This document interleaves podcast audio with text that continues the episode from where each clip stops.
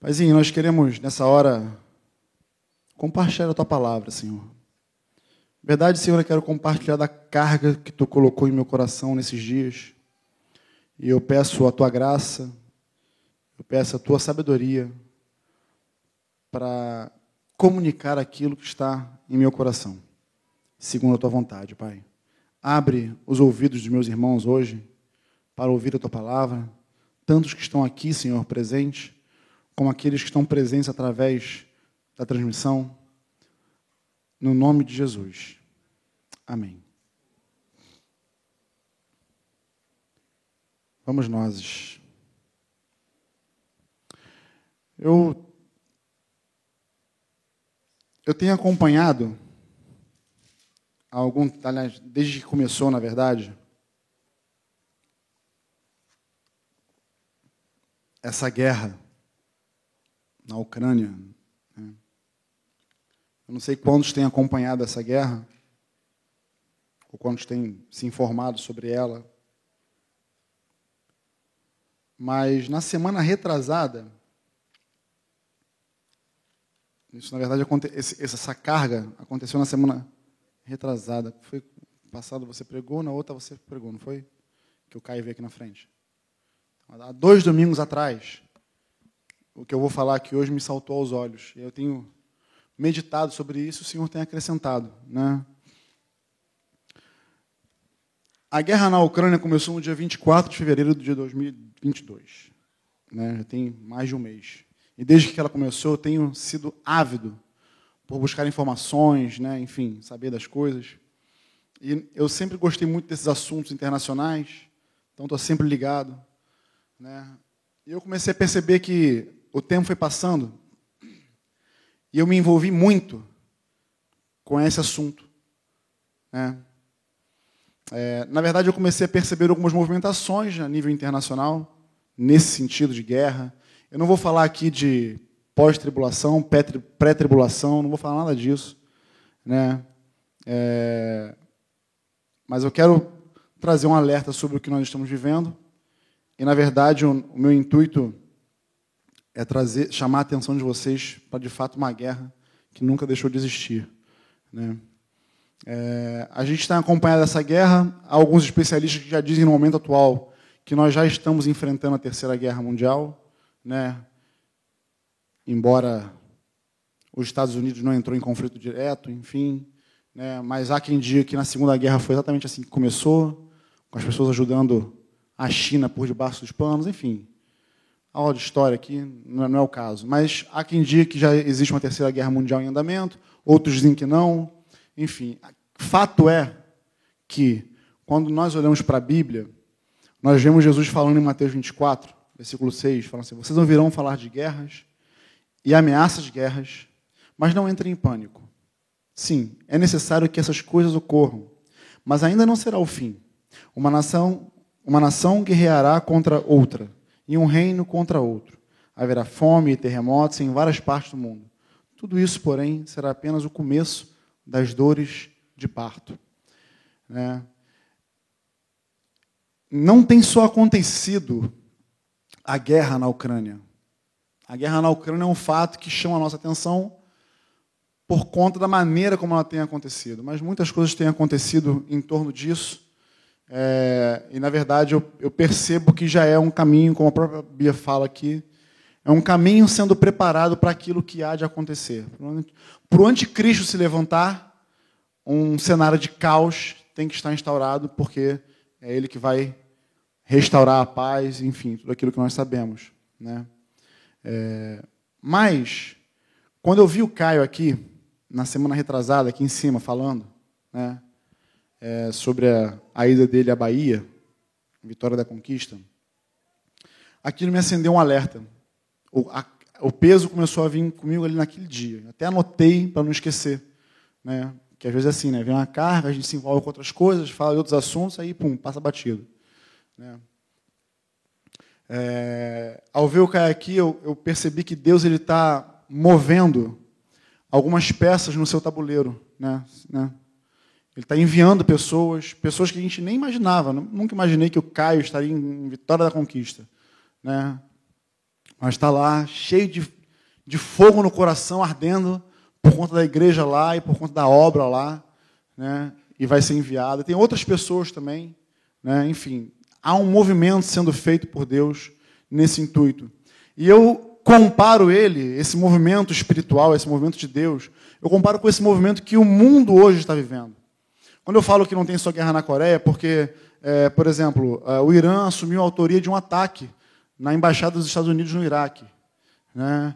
A China, por exemplo, já invadiu o espaço aéreo de Taiwan, porque presumidamente ela quer fazer o mesmo que a Rússia quer fazer, está fazendo com a, Ucrânia. Né? Ela quer anexar algum, o território dela. Né? Você tem, você tem vários outros conflitos acontecendo no mundo. Pelo menos os especialistas dizem que tem pelo menos 25 a 28 guerras acontecendo nesse momento. Né? A gente não passa despercebido porque a gente não cavuca, não, não olha, não observa. Né? Você tem uma Coreia do Norte, agora lançou um míssil intercontinental no Mar do Japão. Né? É, você tem algumas coisas acontecendo que tudo culmina para o levantamento de um eixo contra outro eixo. Né? E essas coisas vão caminhando para aquilo que a Bíblia nos ensina. Né? É, embora, embora ainda é o princípio das dores. Bom, eu fiquei muito envolvido com esses assuntos. Muito mexido, investigando, procurando notícia. Lógico, eu não vi notícia nenhuma em, em, em mídia, televisão, não assisto, jornal, não assisto essas coisas. Né? É, e a minha esposa um dia sentou comigo, mas me conta, por que dessa guerra? Tá por que isso mexeu tanto com você? Né? Enfim, não sei o porquê, mas mexeu. E de repente, num momento assim, eu me vi muito envolvido com esse assunto. E aí, graças a Deus pelo Espírito Santo, graças a Deus pela, comunhão com Ele, né? porque em dado momento da, dessas buscas de informações, é, me mantendo informado, né? É, o Espírito Santo falou comigo assim: existem três conflitos acontecendo nesse momento, três guerras acontecendo. Uma é a guerra que nós já conhecemos, essa guerra que a gente está vendo, que nunca deixou de existir, né? A guerra do homem, uma nação contra nação, reino contra reino. Porém, essa, essa guerra ela não é a, a principal das guerras. Né? Existem outras duas guerras que foi para onde o Espírito Santo me voltou a atenção, do qual nunca deveria ter saído. Ou seja, eu me peguei distraído com um assunto que é até é genuíno. A gente, eu, eu vi muitos, muitos pastores falando sobre essa guerra, Gog, Magog, enfim, muitas coisas apocalípticas. Né? É, mas, na verdade, é, existem duas grandes guerras que nós não devemos nos desviar o olhar. E era, eu tinha até estado, fiquei, posso dizer que eu fiquei distraído com esse tema. Alguém sentava do meu lado e quando alguém puxava esse assunto, eu já sabia de tudo. Ah, mas eu já sabia. Se você vier falar comigo sobre esse assunto, você vai ter uma pequena aula de história, de geografia, entendeu? Porque eu estou inteirado demais do assunto. Agora não mais, eu confesso que eu deixei um pouco de lado. Né? Só acompanho superficialmente. Por quê? Porque eu acredito que eu tomei assim uma, um puxãozinho de orelha do Espírito Santo. Existe uma guerra que tem acontecido desde o princípio da criação do homem, que é a guerra contra o diabo. Você vê. Fiquei rouco de tanto cantar aqui. Gritar não, cantar. Você vê em Efésios 6,10, Paulo trazendo a concepção da guerra que nós devemos lutar. Ele fala assim: uma palavra final. Sejam fortes no Senhor e em seu grande poder. Vistam de toda a armadura de Deus, para que possam permanecer firmes contra as estratégias do diabo. Pois nós não lutamos contra inimigos de carne e sangue, mas contra governantes e autoridades do mundo invisível contra, grande poder, contra grandes poderes neste mundo de trevas e contra espíritos malignos nas esferas celestiais. Portanto, vistam toda a armadura de Deus para que possam resistir ao inimigo no tempo do mal. Então, depois da batalha, vocês continuarão de pé e firmes. Assim mantenham a sua posição, colocando o cinto da verdade e a couraça da justiça.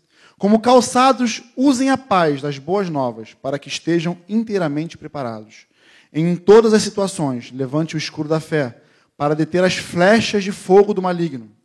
Usem a salvação como capacete e empunhem a espada do Espírito, que é a palavra de Deus. Orem no Espírito em todos os momentos e ocasiões. Permaneçam atentos e sejam persistentes em suas orações por todo o povo santo. Texto conhecidíssimo. Estou chovendo numa olhada até aqui lendo para vocês. Mas por que eu leio? Porque nós vivemos em constante guerra contra uma força que nós não enxergamos. E pelo fato de não enxergarmos essa força com os nossos olhos carnais, essa força, nós, a nossa tendência é descansarmos. A nossa tendência é sentir uma falsa paz em tempos de guerra. Paulo fala que a nossa luta não é nem contra a carne, nem contra sangue. Ou seja, não é contra o próximo. É contra todos os governantes e autoridades do mundo invisível. Palavra interessante: governantes e autoridades. E aí ele segue falando. Contra espíritos malignos nas esferas celestiais.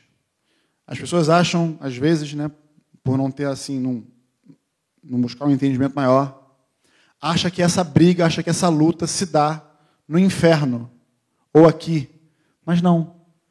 Ela se dá em algum lugar no céu. Tem um texto que eu gosto muito de usar para poder ilustrar isso que eu estou falando, que é Daniel 12. Daniel 10, desculpa, 10, 12. Ele fala assim, ó, em seguida, ele disse: Não tenha medo, Daniel, pois desde o primeiro dia em que você começou a orar por entendimento e a se humilhar diante de Deus, diante do seu Deus, seu pedido foi ouvido. E eu vim em resposta à sua oração. Por 21 dias, porém, o príncipe do reino da Pérsia me impediu. Então Miguel, um dos príncipes mais importantes, veio me ajudar. E eu deixei ali com os reis da Pérsia. Quem já leu esse texto? Quem conhece esse texto? Pouca gente, então vou explicar um pouquinho mais sobre o texto. Eu só peguei uma parte aqui para você ter um contexto todo, é bom ler Daniel 9 e 10, né? Capítulo 9 e capítulo 10. Mas o contexto aqui é o seguinte, é que Daniel ele havia entrado num momento de oração com Deus e, e o motivo dele ter feito aquilo, ele ter se humilhado, ele ter se colocado diante de Deus, por conta do povo, do pecado do povo, dos seus pecados, embora ele era um homem considerado justo por Deus mas ele se colocou dessa forma e aplicou o coração dele em querer compreender as coisas. E o anjo vem em resposta a ele, vem um anjo, né, e fala: Miguel, ô Miguel, Daniel, é, desde o primeiro dia em que você se pôs a orar e a buscar diante do Senhor, Deus já deu a resposta dele, mas eu fiquei 21 dias preso. Aí ele fala aqui: preso é, com o príncipe do reino da Pérsia. Se você ler passar batido, você não vai discernir o que está acontecendo aqui. O que está acontecendo aqui? Uma guerra espiritual. O anjo está falando para Daniel o que, que aconteceu. Gente, um, um pouquinho desse texto faz a gente entender um pouco da hierarquia espiritual que existe. Como num exército mesmo, né?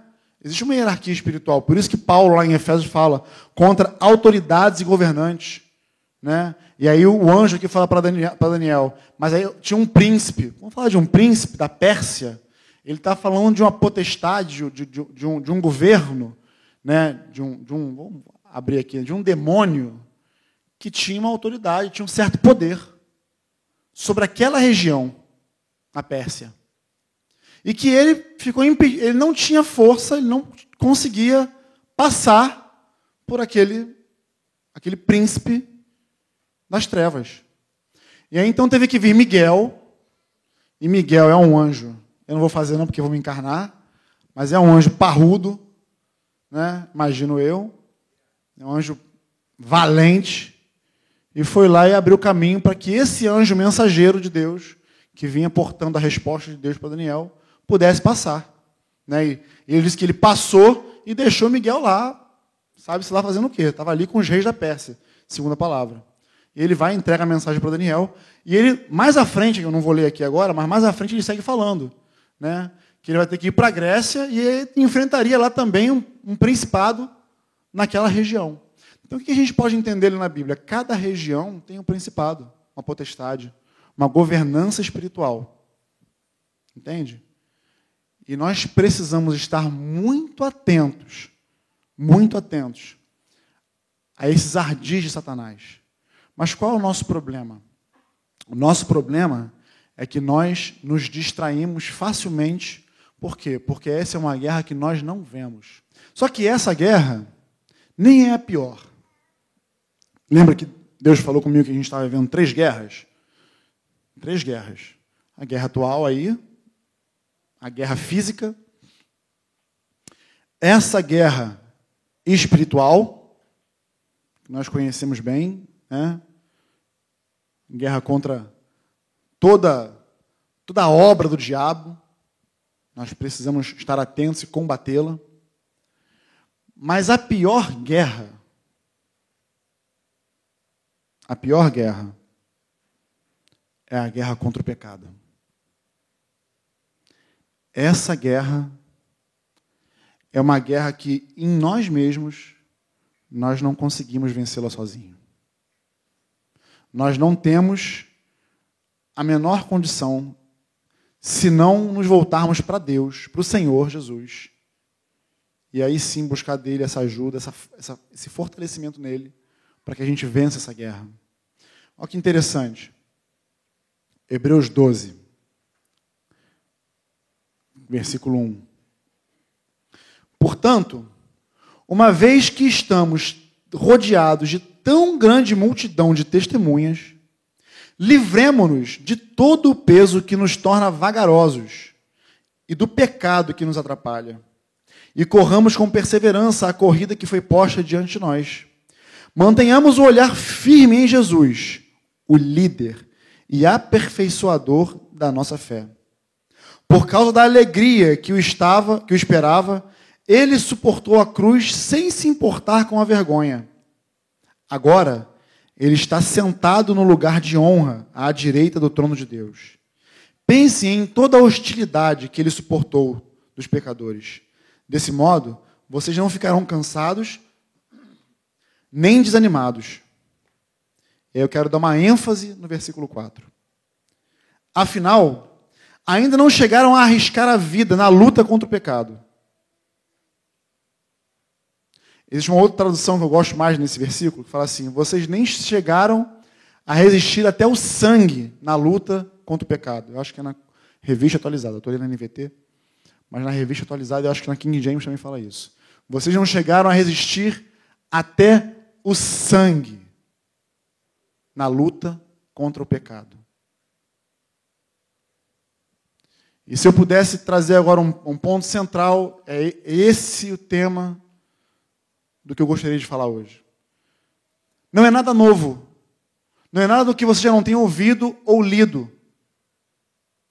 Mas por que me faz falar aqui novamente? O que me traz aqui para falar? Eu acho que eu até falei alguma coisa nesse sentido algum tempo atrás. Mas o que me faz repetir as mesmas coisas? Segundo o apóstolo, é para proveito vosso. É porque conforme o tempo passa, Conforme os dias vão avançando, os nossos objetivos mudam, as nossas metas mudam, nós vamos envelhecendo, nós vamos amadurecendo e nós vamos nos esquecendo do verdadeiro motivo, da verdadeira guerra que nós temos que travar. E nota uma coisa interessante. Se você não vence essa guerra contra o pecado, você está inapto a vencer a guerra contra o diabo. Então, uma coisa está associada à outra. Quando a gente ouve falar de guerra, como essa que tem, nós temos visto, eu, talvez mais do que todos, não sei aqui, mas né, você, nós não somos, nós não somos, o Brasil não é um país que sabe o que é guerra. Nós não sabemos. Ninguém tem essa noção. Nós somos um país pacífico, nós, historicamente, temos um histórico de paz. Raramente entramos em guerra. No Paraguai, aqui, na América do Sul, uma coisa assim, nem então, há muito tempo atrás. E tivemos uma, uma ponta, uma pequena participação lá na, quando a cobra fumou, né? Na Segunda Guerra, mas assim, algo muito pequeno, embora dizem que foi importante, mas nós não somos um país agressivo. Então nós não temos a menor, menor entendimento do que de fato uma guerra é. Mas quando você hoje, hoje com a era da informação, a era da tecnologia, te permite você não somente ver na, através da televisão que eles escolhem que, que você veja, você através do teu telefone, da internet, você tem acesso a tudo você fica horrorizado, escandalizado com o que uma guerra é capaz de fazer num país, numa cidade, com pessoas. É uma coisa além da nossa compreensão, é desumano. No entanto, essa guerra, ela já existe há muito tempo. A guerra física de nação contra nação existe desde que o homem foi criado, praticamente. Mas se eu sou um soldado e morro em combate, mas morro em Jesus, acredito eu pela minha fé que estou tranquilo. Então, é muito mais nocivo, é muito mais perigoso. A falta de vigilância, a guerra espiritual que nós travamos, que nós vivemos, que é real, é tão real quanto eu aqui agora, nesse momento, falando com você, e você ouvindo minha voz. Nesse momento, enquanto eu falo, embora nossos olhos não vejam, nossos ouvidos não ouçam, existe uma guerra sendo travada para, por você, que veio aqui hoje, que foi convidado a vir aqui hoje. A gente não vê isso. E normalmente, de uma maneira muito tendenciosa, a nossa carne não está, não é muito favorável acreditar em algo que ela não consegue tocar, ver, sentir. É a coisa mais natural do ser humano. Por isso, por isso que a Bíblia nos aponta para um caminho de fé. O que, que é fé? O firme. Fala. Fala, fala, fala, fala, fala. O firme fundamento das coisas, mas que eu não vejo, mas eu creio que vai acontecer. Não estou vendo, mas eu creio, vai acontecer. Isso é fé. E você vê Deus? Quem aqui já viu Deus olho no olho? Ainda bem que se você visse olho no olho, você nem estava aqui para contar a história. É, nenhum homem vê Deus e vive.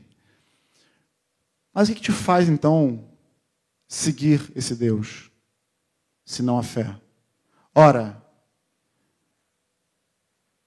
é necessário que aqueles que creem em Deus, aqueles que, que se aproximam de Deus, creiam que Ele exista. Quer se aproximar de Deus? Não é conhecendo a Bíblia inteira, sendo teólogo a fundo, um cara erudito, não é se isolando na montanha e jejuando 48 mil dias. Você precisa de fé. Porque para se aproximar de Deus, você precisa crer que Ele existe. Tomé um discípulo muito conhecido pela sua descrença, olhou para Jesus e é tu mesmo. Toca. Toca do lado também. E quais foram as palavras de Jesus para Tomé? Seja crente. Creia. Não seja descrente. Jesus poderia dar um sermão nele ali, né? Pô, tá uma cansada. Morri, ressuscitei por tua causa, você está aí duvidando ainda. Acabei de atravessar uma parede aqui, tu não, não crê? Mas Jesus quis ensinar uma coisa muito importante para Tomé ali, que ia definir a vida dele para o resto da vida. Creia. Você tem que crer. E aí, essa guerra aqui contra o pecado, ela é diária acordou, abriu o olho, a tua carne já quer te levar para um lado que você não tem que ir. Por isso que eu gosto, nesse versículo 4 aqui de Hebreus 12. Por quê? Eu tenho a tendência, né, os jovens que vão no grupo caseiro, já ficam até meio. Que eu falo, a geração de vocês, é, isso denuncia a idade da, da Keila também, né? A geração de vocês, a gente sabe que a Keila está numa geração acima. Não eu. Eu não, porque eu tenho um grupo caseiro de jovens, é outro papo. Entendeu? Mas, mas quando eu falo assim, a geração de vocês, cara, é uma geração que não lê. Não gosta de ler, tem preguiça de ler. Você precisa conhecer para poder. Como, como você vai ler, como você vai ter fé se você não ouve a palavra, não vê, não lê, não entende, não discerne? Tem que procurar saber. Senão, você vai ficar só ouvindo o que eu estou falando aqui, o que o Cidinho fala, o que o Zé fala, o que outros falam. E mesmo assim vai ser um conhecimento muito superficial. E você não vai ter a tua vida, a tua fé com Deus. Só que o problema hoje não é a geração mais nova, porque até a geração mais velha né, tem se deixado levar pelas distrações. Minha filha, por exemplo, Ana Júlia, é uma luta. Né? A gente está lá contra a escola que é mais forte. Sai o telefone, sai o telefone, sai o telefone. Então, estamos nessa, nessa desintoxicação. Mas, às vezes, eu paro e olho e vejo que não é só uma questão da idade da minha filha. Eu vejo que hoje isso é algo geral. Que nós perdemos tempo com muita coisa que não vai nos levar a nada. É a geração da dancinha do TikTok, né? Mas a geração anterior também está nessa, nessa vibe, né? Deixando de fato o que é importante de lado, se distraindo. Pare e pensa. Horrores da guerra, morte, destruição em massa. Mas a gente está falando de um contexto físico. Eu não quero trazer um ar insensível a isso que eu estou falando, tá? Eu quero trazer você para um lado daquilo que nós fomos chamados. Nós fomos chamados para viver a eternidade com Cristo. Ok? Então, é lógico que a guerra é algo extremamente horrorosa. Porém, nós estamos falando, falando de algo físico. O homem está lutando por algo que daqui a pouco não vai existir mais. Nós temos que lutar todos os dias contra o pecado que está na nossa carne e contra o inimigo, contra o diabo, contra as hostes espirituais, todos os dias, porque isso fala de eternidade. Quando eu luto contra o pecado, eu estou buscando me santificar para poder chegar a esse, a esse propósito eterno.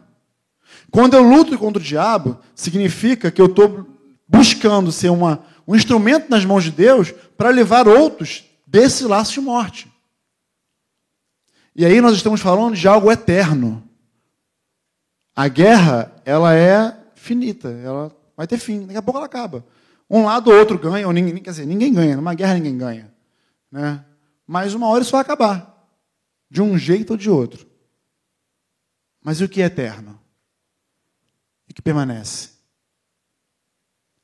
É nessas coisas que nós temos que focar. Quando nós olhamos, por exemplo, ó, Gálatas 5,16, também texto extremamente conhecido. Por isso digo: deixem que o Espírito guie a sua vida. Assim, não satisfarão os anseios de sua natureza humana. A natureza humana deseja fazer isso exatamente o oposto do que o Espírito quer.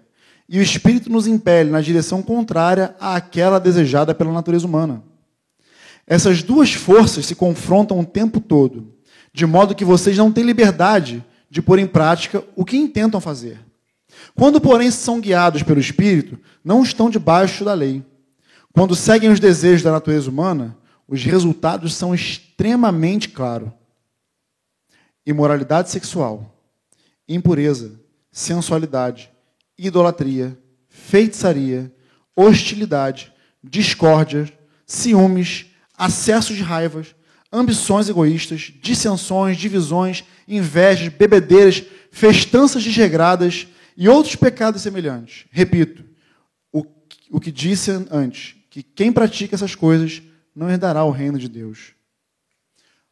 Pare e pensa, claro, talvez, quando Paulo vai falando aqui essas, essas situações, esses pecados aqui, né, ele fala que imoralidade sexual. Aí talvez isso não atinja você, de alguma forma. Não, isso não me atinge. sou firme em Deus e tal.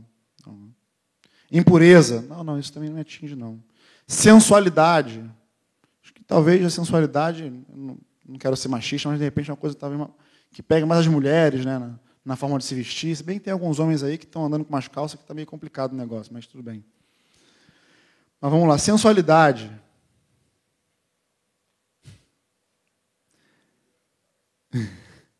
Idolatria. Aí isso aqui já começa a pegar. Por quê? Porque você vai associar a idolatria a você adorar uma imagem. Normalmente são o que os cristãos, os, entre, os evangélicos pensam, né? Não, idolatria está associada a você adorar uma imagem. Não. Negativo. Idolatria é idolatria, quando você coloca qualquer coisa ou pessoa no lugar de Deus, a quem é devido a adoração. Então eu posso idolatrar a minha esposa, colocar ela num pedestal e idolatrá-la e acabou. E ela também pode fazer o mesmo comigo. Ou nós podemos idolatrar os nossos filhos, nossas filhas. Nossa, a melhor coisa que Deus colocou na nossa vida tal. Não, de fato é, mas não, ela tem o lugar delas. O, o, a idolatria aqui é, é o Senhor. Não há qualquer outra coisa ou pessoa. Então talvez isso possa te fazer pensar. Se você tem idolatrado alguém ou alguma coisa. Feitiçaria. Não, eu não sou feiticeiro. Pô. Não faço não, bruxaria, essas coisas, não. Mas a Bíblia também fala que a feitiçaria é similar ao pecado de rebeldia. A feitiçaria é um ato de rebeldia contra o Senhor. Então, se você tem uma tendência rebelde contra a palavra de Deus em alguns aspectos da sua vida, logo está no mesmo crivo.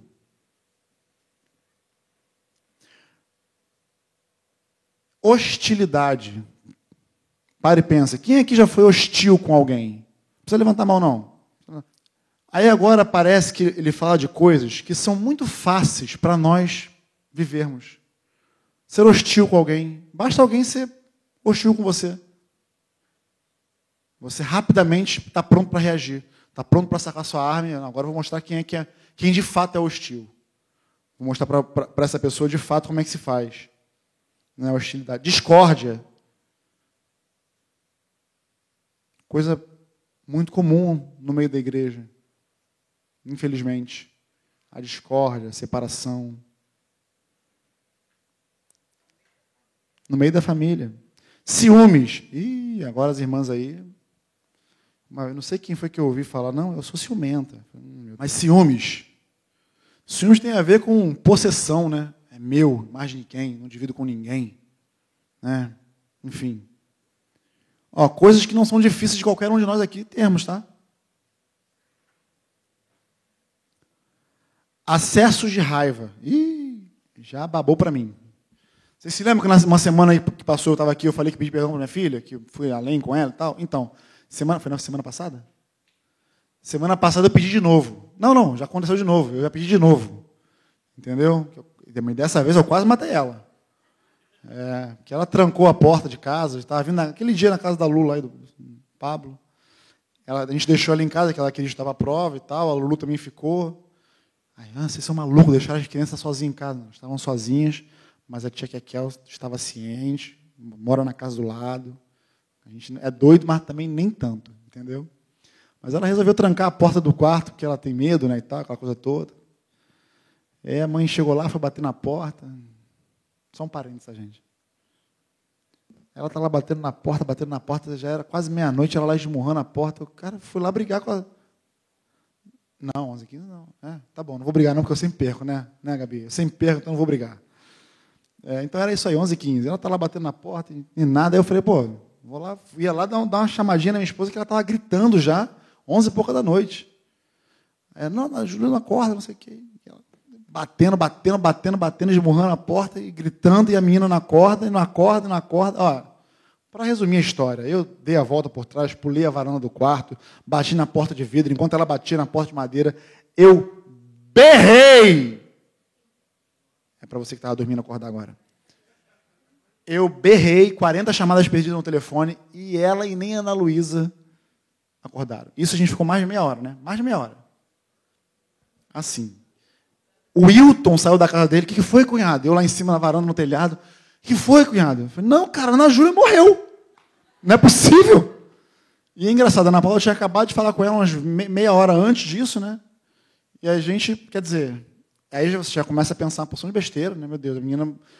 Ó, eu cheguei até a pensar que ela tinha engasgado com alguma coisa. Falei, Nessa hora você vai ficando agoniado. Entrei no YouTube, poder ver como é que abria a porta. Mas eu falei, isso é muito difícil, não tem nem a ferramenta para isso. Aí eu dei. Aí foi muito engraçado nessa hora, né? Porque ela estava batendo na. Gente, a gente bateu na porta mesmo, você não está entendendo. Eu bati na porta de tirar a porta do lugar assim, ela não. Aí eu dei dois passos para trás, assim, ela estava aqui do meu lado. Aí ela, não, não, pelo amor de Deus, não arruma porta, não. É a única, é o único quarto com ar-condicionado que tem porta. Pelo amor de Deus, não faz isso. Aí eu, cara, como é que eu vou entrar aí dentro agora? Aí, por fim, quando eu tive a ideia de empurrar a chave da, da porta, a Ana Paula já tinha derrubado ela. Graças a Deus a chave estava ali no cantinho. A gente conseguiu pegar a chave e abrir a porta. E a menina estava dormindo com o telefone na cara, assim, ó. E dormindo tá, dormindo ficou. Eu já cheguei dando. Já viram Tropa de Elite? Já viram? Tem a parte que o, que o, o capitão entra naquela, naquele barraquinho lá e dá uns tapas no candango. Foi exatamente eu. Pá, pá, pá. tu acha que ela acordou? na Júlia, na Júlia! Aí que ela abriu o olho, eu, tu tá. Aí, bom, não vou nem replicar porque foi feio demais, mas desci a ladeira abaixo. Você tá maluca? Eu não mandei você trancar a porta. Falei coisa pra caramba. Sai daqui, vai dormir no calor agora, vai lá pro teu quarto sem porta, não sei o quê. Aí desci o freio de mão todo. Aí foi ruim demais. Aí assustei minha mulher, assustei minha filha mais nova, assustei a maior, me assustei. Aí, no dia seguinte, perguntei à minha esposa, e aí, fui. Já estava, já, né? Tava... É, Deus já tinha falado, volta o cão arrependido. Aí Ana Paula, muito sábia, não, não falou nada comigo nesse momento, em nenhum momento ela falou nada. Eu tinha passado o assunto, mas aí quando eu dei a oportunidade, ela. Ai, filho, foi muito ruim você fazer aquilo com a minha filha. Daquele Aí, eita, achei que tinha isolado. Achei que tinha jogado a bola para a linha de fundo, né? Não, pelo visto, eu isolei ela para fora do estádio. Ela está aí chorando já lá. Ela está chorando já, ó. Ai, meu Deus do céu.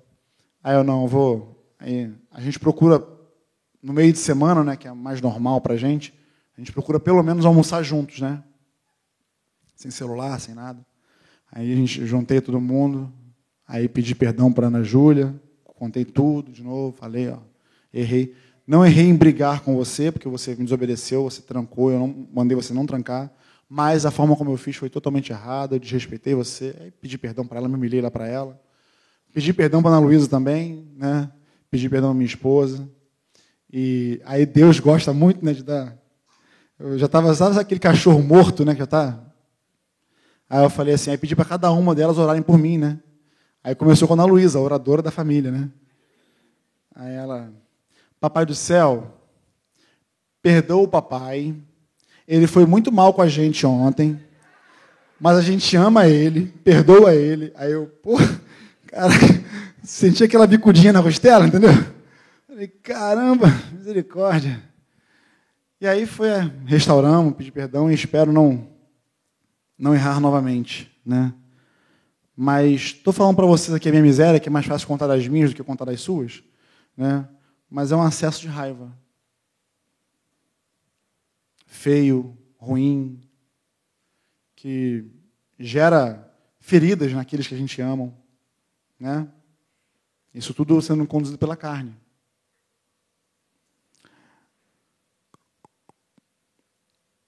ambições egoístas, dissensões, divisões, inveja, bebedeira, tem uma tradução que fala orgias, né, festanças desregradas e outros pecados semelhantes.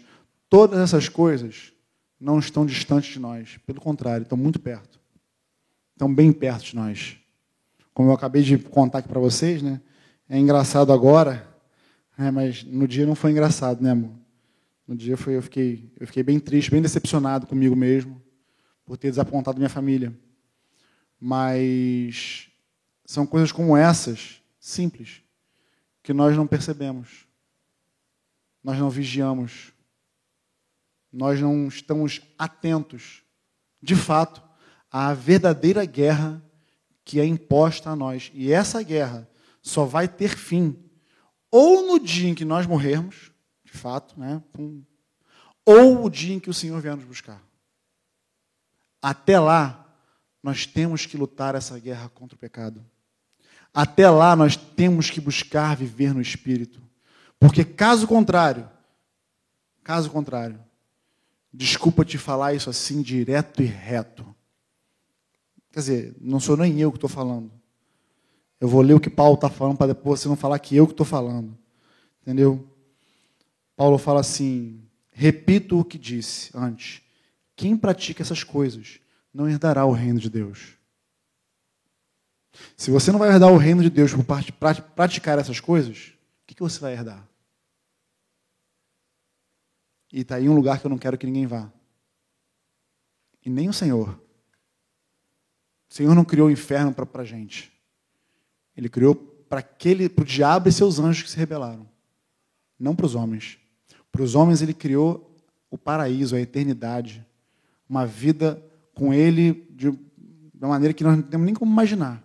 Paulo viu o lugar em que nós vamos viver e foi proibido ele falar porque são coisas que não, a gente não consegue nem concatenar. Mas o que eu posso, segundo a minha o meu intelecto me permite, eu posso imaginar que vai ser muito bom. Eu posso imaginar que não vai ter dor, né? A Bíblia fala que não vai ter dor, não vai ter choro, não vai ter doença, não vai ter nada disso. Não vai ter guerra, nada disso. Então eu só posso ansiar por estar nesse lugar. Mas o nosso problema hoje é que nós não lutamos, nem chegamos a sangrar contra o pecado nós nos damos, nós nos damos por vencidos de uma maneira muito fácil. E ainda usamos justificativas bíblicas, né? Quer dizer, que nem bíblica é, né? O cair é do homem, o levantar é de Deus, né? Você viu, né? Você viu, você viu. Né? O cair é do homem, levantar é de Deus. A carne é fraca, irmão, a carne é fraca. É como o Cidinha falou aqui, pecado é vitamina, para tu tá pecando. Não é, pô. A nossa luta contra o pecado tem que ser num nível de esforço que a gente tem que suar sangue. Só posso me lembrar de Jesus, no Getsemane. No meio daquela agonia, quando ele fala lá para os discípulos: vigiem comigo, que embora o espírito está pronto, a carne é fraca. Aí, dito isso, Jesus descansou e falou: já que a carne é fraca, Deus sabe, eu vou ficar de boa.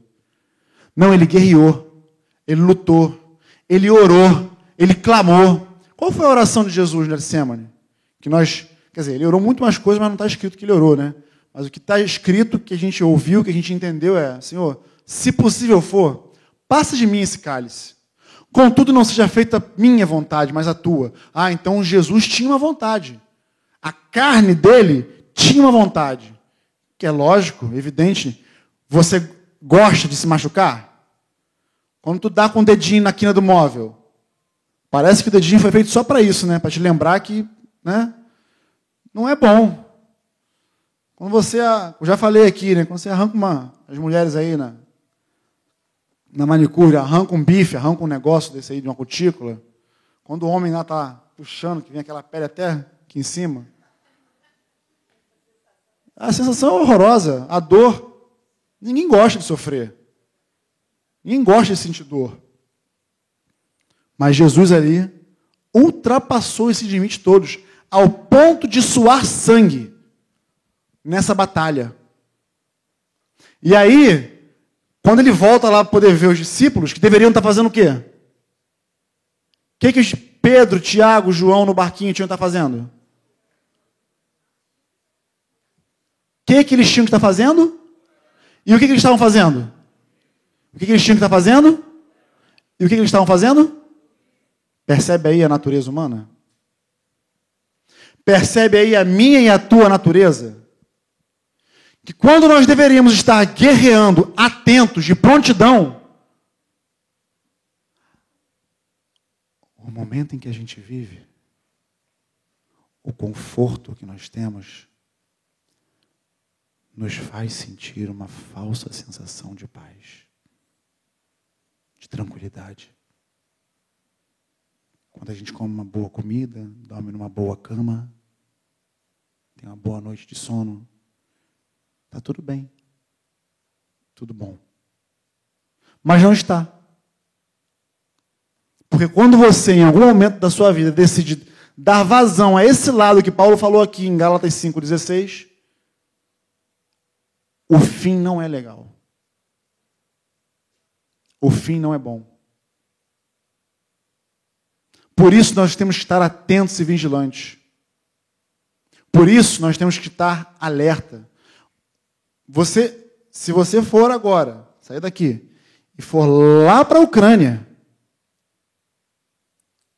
você vai encontrar, tanto do lado russo quanto do lado ucraniano, soldados em alerta, em prontidão. Ao menor sinal de ameaça, ao menor barulho, estão ligados. Estão atentos. Você talvez nem saiba, está andando, já tem gente mirando você. É uma ameaça? Não é uma ameaça? É um civil? É o quê? Agora pega essa guerra física, essa estratégia de guerra física, e traz ela para o nosso mundo aqui, para o mundo espiritual. Quando você vê um irmão mal, quando você vê um irmão que pô, não, não, não frequenta aqui a reunião há algum tempo, você não vê esse irmão há muito tempo, você não fala com ele há muito tempo, o que aconteceu com esse irmão? Cadê ele? Onde ele foi parar? De repente já foi alvejado e você nem sabe. Por quê? Porque estamos distraídos. Não vendo aquilo que existe, mas é real. Que é essa guerra espiritual. Mas, versículo 22 de Gálatas 5, o Espírito produz esse fruto: amor, alegria, paz, paciência, amabilidade, bondade, fidelidade, mansidão e domínio próprio. Não há lei contra essas coisas. Aqueles que pertencem a Cristo Jesus crucificaram as paixões e os desejos de sua natureza humana. Uma vez que vivemos pelo Espírito, sigamos a direção do Espírito em todas as áreas da nossa vida. Em todas as áreas da nossa vida. Porque pode ser que você seja quase perfeito, vamos dizer assim. Perfeito não, porque ninguém é, mas que quase todas as áreas da sua vida você anda. É bem possível que o que eu tenho, estou falando aqui agora você não seja pego em quase nada. Então, sou um cara paciente, eu sou amável e tal. Aí quando a gente fala de perdão, ih, perdão não, aquela pessoa me fez muito mal, me humilhou muito. Difícil. Complicado. Ih, então babou.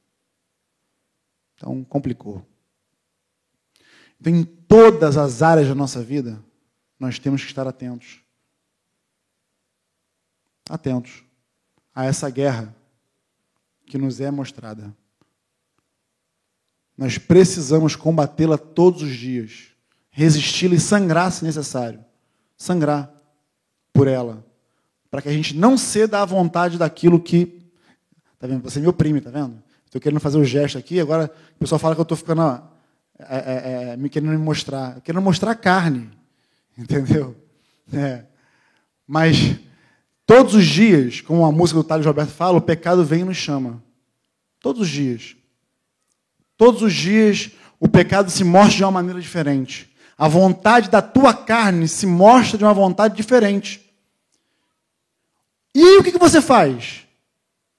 Ou você resiste bravamente, como um soldado no meio de uma guerra, nas trincheiras, sangrando, combatendo bravamente essa guerra, ou você vai ficar lá igual os discípulos, quando devia estar orando, guerreando, está dormindo. Por quê? Porque a noite estava fresca, o céu estava estrelado, Estava tudo em paz, tudo quieto, tudo tranquilo. Para aqueles discípulos ali, naquela noite no Getsemane, estava tudo tranquilo. Mas é para Jesus, que está vivendo essa guerra na carne, não está nada tranquilo. E nós vivemos essa guerra todos os dias. E nós precisamos nos armar com aquilo que Paulo nos ensina em Efésios 6, com aquela armadura, para que possamos estar firmes contra o diabo e contra o pecado que insiste em querer habitar na nossa carne. No nome de Jesus. Amém? Eu quero terminar esse momento citando John Piper. Pode ser? Eu vou citar, eu vou ler. Ele tem uma pregação é, que fala: faça guerra. Eu gosto muito. Mas eu, eu vou mostrar um videozinho. Mas antes de mostrar o videozinho, são seis minutinhos, eu vou encerrar com ele. Eu quero ler. O irmão aqui traduziu o que ele fala. Vocês vão ver ele também no vídeo, mas eu quero, quero massificar isso, ok? John Piper, faça guerra.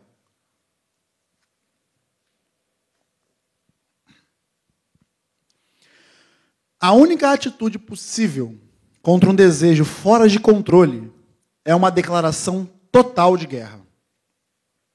Eu ouço muitos cristãos murmurando sobre suas imperfeições, suas falhas, seus vícios, seus defeitos. Eu vejo tão pouca guerra. Murmurar, murmurar e murmurar. Porque sou assim? Faça guerra. Se você quer saber como guerrear, recorra ao manual. Recorra ao manual. Não fique apenas reclamando de seus fracassos. Faça guerra. Ele diz, continuando a citar: há algo sobre a guerra que aguça os sentidos. Você ouve um estalo do galho ou um barulho das folhas e você está em modo de ataque. Alguém tosse e você está pronto para puxar o gatilho. Mesmo depois de dias de pouco sono ou nenhum sono, a guerra mantém-nos vigilantes. Existe uma tendência cruelmente violenta na verdadeira vida cristã. Agora, perguntemos cuidadosamente: violência contra quem ou o quê? Não contra outras pessoas. Não contra outras pessoas. Não contra outras pessoas. Não contra muçulmanos, nem hindus, nem budistas, nem ateus, nem secularistas, nem cristãos nominais, nem esposa ou marido, ou criança, ou chefe desagradáveis, mas contra cada impulso em nossa alma de ser violento com outras pessoas. Violência, uma tendência cruel no cristianismo, contra nosso próprio ego e tudo em nós que faria paz com o pecado e um acordo de tempo de paz em nossas mentes. Em nossas mentes. Fazemos com que a guerra contra isso aconteça em nós é uma violência contra toda a luxúria em nós mesmos. Todos os desejos escravizantes por comida, cafeína, açúcar, chocolate, álcool, pornografia, dinheiro, louvor de homens, aprovação de outros, poder, fama. É esse o nosso inimigo. É contra isso que devemos guerrear. É uma violência contra todo o racismo em nossas almas, toda a lerda indiferença à injustiça em nossas almas, uma violência contra toda a indiferença à pobreza, uma, indifer uma indiferença para com o aborto em nossas almas.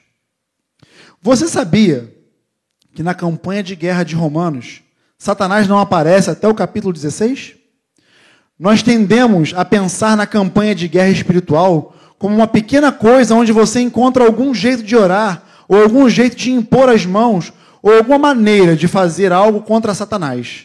Bem, isso é importante. Acredite, isso é importante. Efésios 6,12. Porque a nossa luta não é contra carne, nem contra sangue, nem contra sangue, nem contra carne, e sim contra os principados e potestades, contra os dominadores deste mundo tenebroso, contra as forças espirituais do mal nas regiões celestes. Isso é importante. Mas sabe de uma coisa? Não chega nem perto da importância disso, porque a única base de operações que Satanás tem em sua vida está em sua carne e em seu pecado. Ninguém vai ao inferno por causa de Satanás. A única razão para irmos ao inferno é o pecado. Muito mais importante do que combater Satanás é lutar, é lutar contra o pecado. Esta guerra, no versículo 13, é muito mais importante do que tentar entender Satanás. Entenda isso. Meu maior inimigo não é Satanás. Meu maior inimigo é John Piper. E ele é a única razão de eu ir para o inferno, não Satanás. Satanás, você não tem nem de longe esse tipo de poder. E por isso, eu, sou, eu realmente me importo com o nosso aprendizado sobre como lutar essa batalha. Cristianismo não é um acordo de paz com o mundo da forma que a religião o é. Como a maioria dos cristãos vive suas vidas diárias. Romanos 8, 13. Se, pelo Espírito, mortificardes. Há uma tendência cruel no cristianismo. E não é contra ninguém além de nós mesmos. Na verdade, é contra a nossa crueldade contra outras pessoas. Se você sentir que está sendo uma pessoa cruel contra os outros, uma pessoa áspera, uma pessoa crítica, você sabe qual é o seu problema? Você não aprendeu a guerrear. Você não aprendeu a ser cruel. Você não aprendeu a ser violento, violento contra a sua violência, contra a sua maldade, contra o seu espírito crítico. E você se queixa disso. Você fala sobre isso, mas você guerreou constantemente contra isso? E aí, só para fechar, a para você de novo esse versículo 4 de Hebreus 12, que diz: Ora, na vossa luta contra o pecado, ainda não tendes resistido até o sangue. Ele até segue falando aqui: e estáis esquecidos da exortação que com a filhos discorre convosco. Filho meu, não desprezes a correção que vem do Senhor, nem desmaies quando por eles é reprovado. Amados, essa luta precisa ser ganha todos os dias, de forma intensa. E nós precisamos estar atentos a essa guerra, no nome de Jesus. Amém? Minha minha carga, o meu desejo, meu anseio é que você saia daqui hoje ciente de que você tem uma guerra pela frente. Essa guerra vai durar muito tempo. E você precisa aprender a como guerreá-la. No nome de Jesus. Amém? Podemos orar? Amém? Você pode ficar de pé?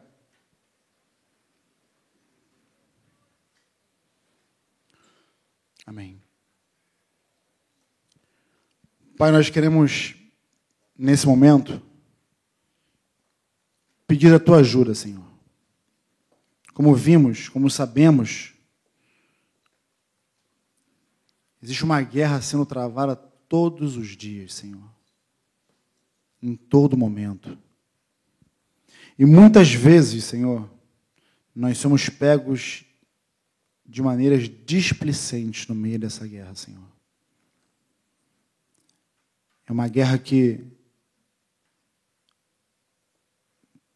que num lapso, num piscar de olhos, pode nos condenar à eternidade, Senhor.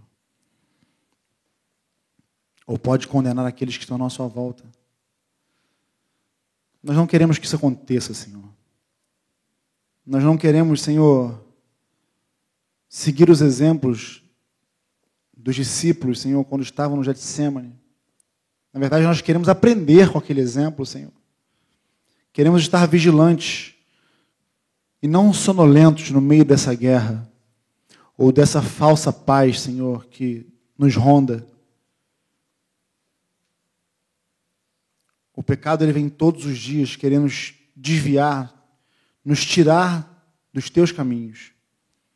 Mas como vimos aqui hoje, precisamos ser violentos, Senhor.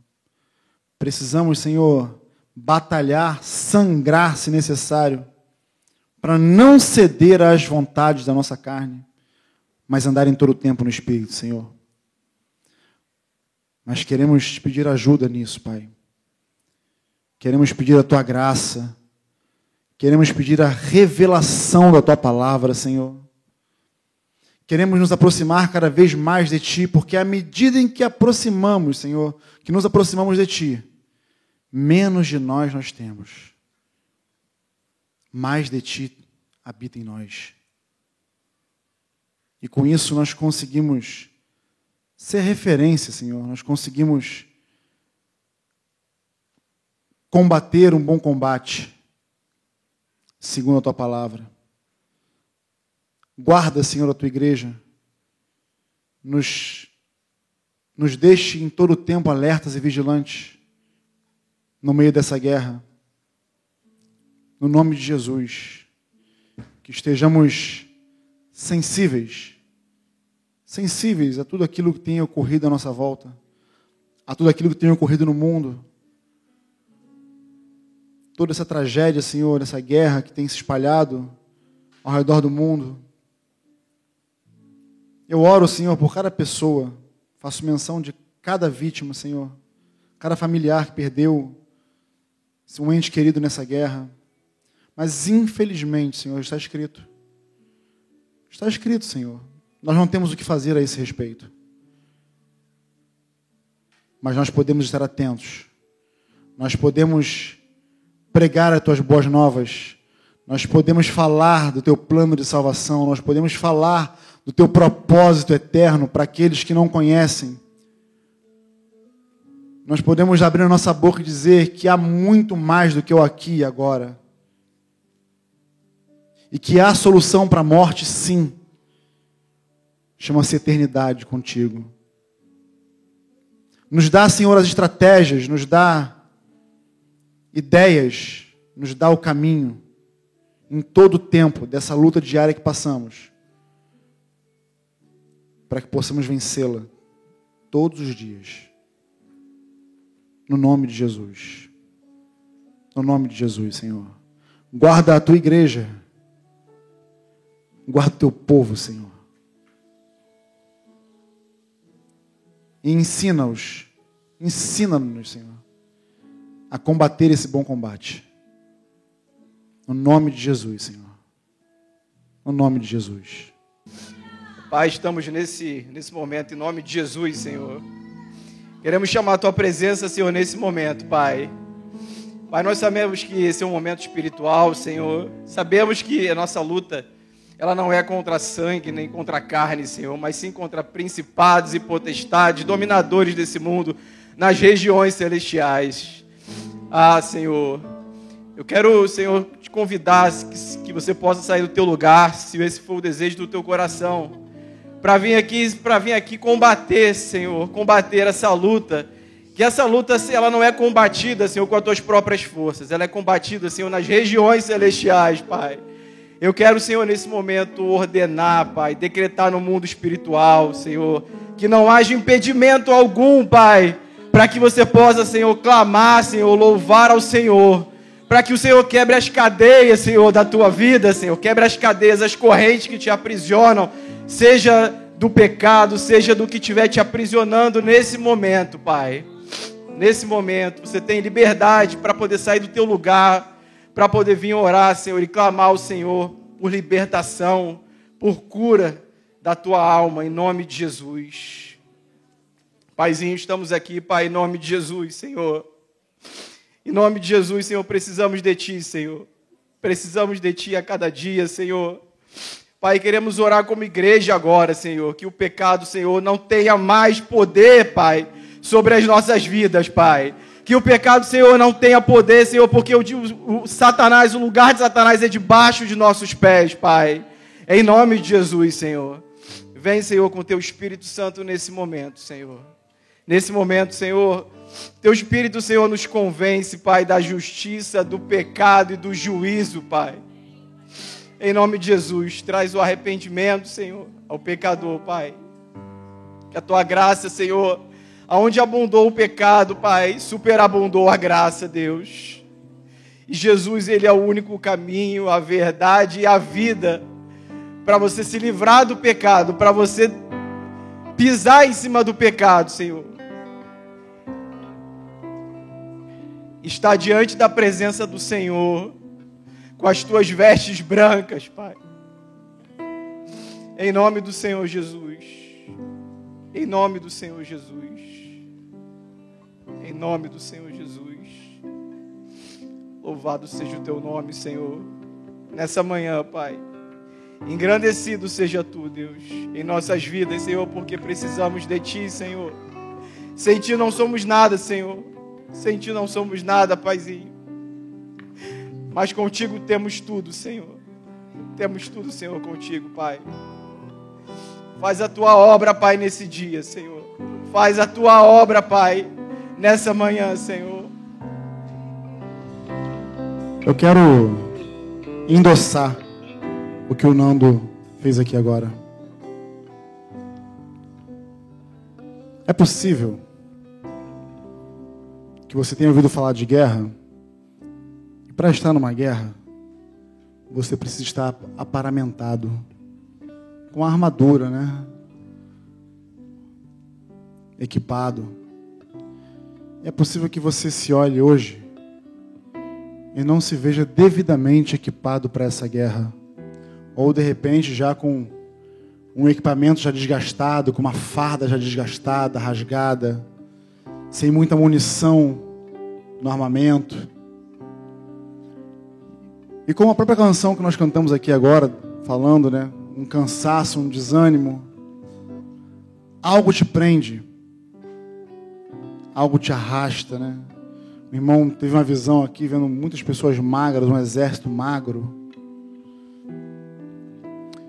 E aí eu quero endossar o, o apelo do Nando aqui hoje para que se você de fato. É, na verdade, é um, é apelo, é mais um ato profético do que um apelo. É um ato profético para você que deseja estar de pé nessa luta, mas que precisa renovar a sua armadura, o seu armamento, mas que precisa renovar o teu ânimo, Se você se encontra nessa condição, vem aqui à frente para a gente orar juntos. No nome de Jesus. Para que a gente ore por você. Para que as tuas vestes sejam antigas, sejam removidas. Para que o Senhor te confira novas vestes, para que Ele te confira uma nova armadura para que você esteja apto a toda batalha, para que você possa falar como Paulo: combati um bom combate, encerrei a carreira, mas eu guardei a fé, tenho guardado a minha fé. O meu desejo é que o Senhor te capacite a toda boa obra, que você mortifique a tua carne, que o Senhor te dê graça para combater um bom combate. Que você não se acovarde, não tenha medo dos desafios que te esperam e nem das guerras que te aguardam. Mas que você possa, com fé, com ousadia, com intrepidez, renovar a tua aliança, renovar o teu armamento, renovar a tua farda, para que você possa combater esse bom combate. E você que não veio aqui à frente, mas que também tem um desejo de cooperar porque uma guerra não se guerreia sozinho, uma guerra não se combate sozinho. Um exército não existe um exército de um homem só. Eu quero que você saia do teu lugar com fé. Que você saia do seu lugar cheio do Espírito Santo, com desejo de impor as mãos sobre alguém e se unir a ela nesse ato profético, e orar por ela e clamar por ela, no nome de Jesus. Nós vamos entoar mais uma canção. E no meio dessa canção eu gostaria que você tivesse esse entendimento e fizesse isso. E você que não veio aqui nem orar por ninguém, nem veio aqui o apelo, eu queria que você não estivesse disperso. Eu queria que você tivesse discernimento do momento aqui agora. Embora os teus olhos não possam ver o que está acontecendo. Embora os teus ouvidos não te dizem o que você não está escutando. Mas existe um momento espiritual acontecendo aqui que o fraco se torne forte. E aquele que está morto possa reviver. Que a graça do Senhor venha sobre a tua vida. No nome de Jesus. Ah, Senhor. Vem sobre no meio, vem no meio do teu povo. Na verdade, vem não. Tu já está aqui, Senhor. A tua palavra nos garante isso. Tu estás entre nós nesse momento. E nessa hora, Senhor, eu te peço, dá, meu Pai, no nome de Jesus, fôlego novo, vigor, graça, vida, unção, no nome de Jesus, para cada um que veio aqui à frente, buscando, Senhor, um renovo, buscando, Senhor, renovar o seu armamento, o seu arsenal de guerra espiritual. Ah, Senhor, traz fôlego de vida. Traz refrigério para a alma nessa hora. Traz visão da vitória, Senhor, porque quando nós servimos a Ti, Tu és um Deus que não conhece a derrota. Então a vitória já é certa, Senhor. A vitória já é concreta em nossas mãos, pelos olhos da fé. Então, Senhor, traz visão dessa vitória, para que meus irmãos possam atingi-la, em Teu santo nome. No nome de Jesus. Traz ânimo, fortalecimento em cada passada, em cada caminhar, em cada andar haja força na tua passada, haja vigor na tua, na tua vida, força nas tuas mãos para empunhar a espada do Espírito. No nome de Jesus, o Senhor te dê ousadia, te dê intrepidez, para que você possa encarar as tuas guerras com valentia, com honra. Que o Senhor te dê um espírito alerta para estar apercebido de tudo aquilo que se passa à tua volta. No nome de Jesus. Há algumas pessoas aqui que podem estar pensando que é o fim. Há algumas pessoas aqui que estão pensando que pode ser o fim de carreira. Mas eu quero dizer para você hoje: não é o fim. Porque o Senhor ainda tem guerra para você guerrear. O Senhor ainda conta contigo no fronte de batalha. No nome de Jesus, não é o fim. O Senhor há de fortalecer as tuas mãos. O Senhor há de fortalecer os seus pés. E nunca mais os seus pés serão vacilantes. Nunca mais os seus pés serão errantes. É Ele é quem te adestra para a batalha. E hoje Ele adestra as tuas mãos para o combate. Sabedor de que a vitória é certa no nome de Jesus. Guerreie as suas guerras, sabendo que a vitória já é tua sabendo que se você tiver que suar sangue, você vai suar, mas a vitória há de chegar. No nome de Jesus. No nome de Jesus. Amém? Amém.